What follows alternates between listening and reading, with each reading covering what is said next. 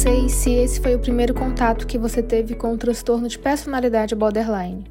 Se foi, fico feliz por esse tema ter chegado até você através de uma narrativa tão maravilhosa. Caso não tenha sido a primeira vez que escuta sobre esse transtorno, peço que agora você abdique de todo preconceito já formado, uma vez que muito se fala criticamente e até com certo receio de quem tem esse diagnóstico. O transtorno de personalidade borderline é caracterizado por grande instabilidade emocional, sentimento de impotência, de não saber quem se é e não identificar o seu propósito de vida.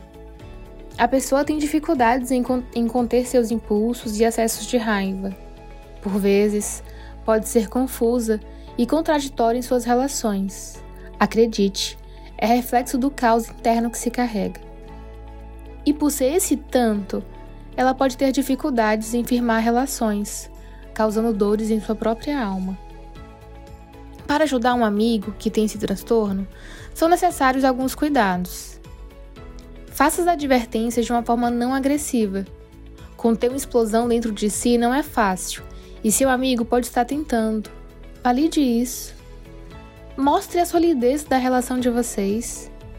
Faça afirmações sobre seus talentos e o incentive a buscar ajuda profissional.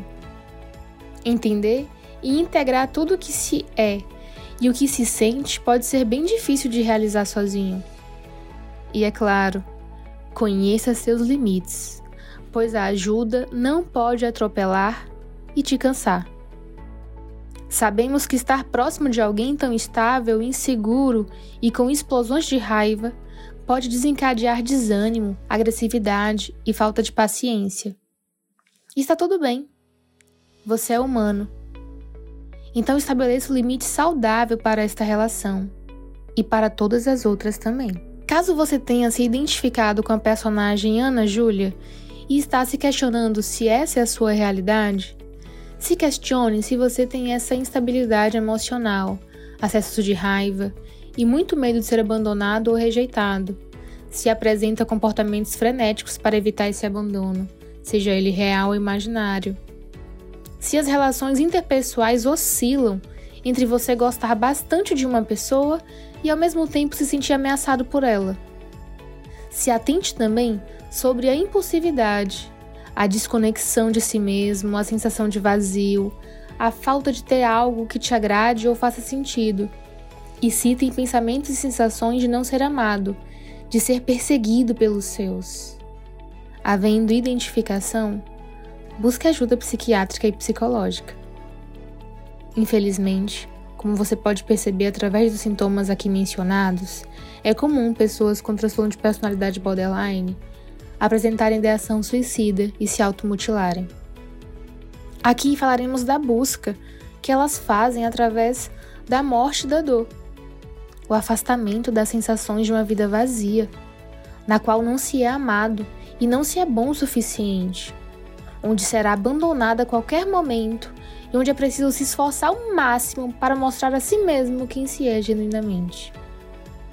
Essa instabilidade emocional do borderline pode se manifestar também em sua identificação, a noção de self. Não saber quem se é e ter uma percepção distorcida de como se vê, o que pensa e o que sente sobre determinadas circunstâncias e pessoas podem estar relacionados com o medo de ser abandonado, ou com acreditar ser menos. E muitas vezes são notórias mudanças repentinas de trajetória de vida, de valores, meios sociais e assim por diante.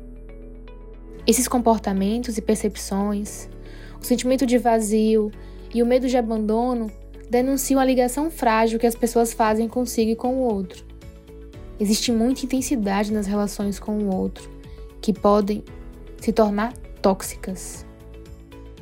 Na abordagem da psicoterapia analítica, a qual me baseio nos atendimentos que faço, trabalhamos com a morte simbólica e apresentamos outras formas de finalizar essas sensações tão doídas, assim como desenvolvemos e apresentamos a vida nova carregada de possibilidades e com uma ligação íntima com a potencialidade e o propósito de vida do paciente.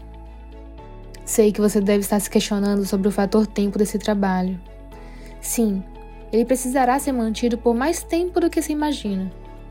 Isso é ruim? Depende. Sim, se você achar que cuidar de si diariamente é algo horrível. Se acreditar que a saúde mental é alcançada em um piscar de olhos e sem necessidade de manutenção. Se você acredita que a cura fechada, pronta, linda e intocada existe. Percebe a armadilha em acreditar nessas inverdades? Cuidar de si deveria ser algo prazeroso, sem olhar o tempo como um vilão ou como um distanciador daquilo que se busca.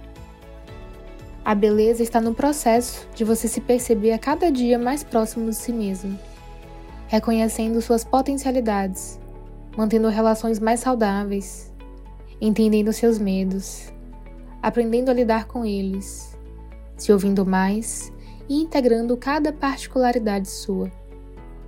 Valorize a sua vida e a vida que você quer ter. Se dê esse presente de amor próprio cuidando de si mesmo e acreditando em você.